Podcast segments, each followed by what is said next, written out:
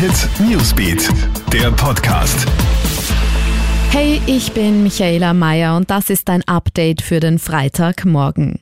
Nach dem Blutbad im deutschen Hanau mit elf Toten herrscht weiter großes Entsetzen. User im Netz fragen sich, muss auch Österreich vor einem rechtsextremen Anschlag zittern? Ein 43-Jähriger soll ja in Hanau in zwei Shisha-Bars neun Menschen mit ausländischen Wurzeln erschossen haben. Danach hat er seine Mutter und sich selbst getötet. Der Schütze soll ein Manifest mit viren Verschwörungstheorien und rechtsextremen Ansichten hinterlassen haben. Bestimmte Völker müssten vernichtet werden, so eine Aussage des Täters.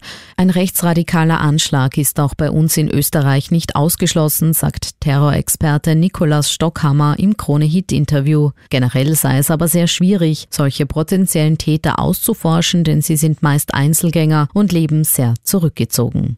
Die Fridays for Future Bewegung wird heute vor dem Finanzministerium in Wien demonstrieren. Der Klimastreik läuft unter dem Motto Wer zahlt für unsere Zukunft? Die Teilnehmer sollen ihre Stimme unter anderem für ein ausreichend hohes Budget beim Klimaschutz erheben.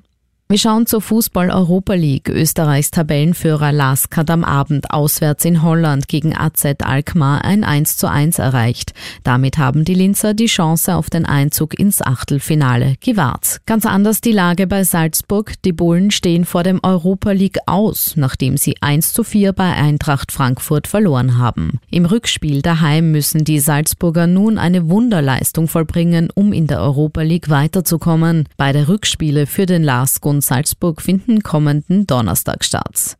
Und Dominic Thiem steht im Viertelfinale des ATP 500 Turniers in Rio de Janeiro. Österreichs Superstar hat dafür aber hart arbeiten müssen. Er lag gegen den Spanier Monar schon mit 6 zu 7 und 0 zu 2 zurück, gewann dann aber schließlich noch mit 6 zu 7, 6 zu 3 und 6 zu 4. Thiem trifft nun heute erstmals auf den italienischen Qualifikanten Gianluca Magra, der klarer Außenseiter ist. Team fehlt nur noch ein Sieg, um bereits am kommenden Montag in den Top 3 der Tennis-Weltrangliste zu stehen. Alle aktuellen News gibt's für dich stündlich im Kronehit Newsbeat und laufend online auf kronehit.at.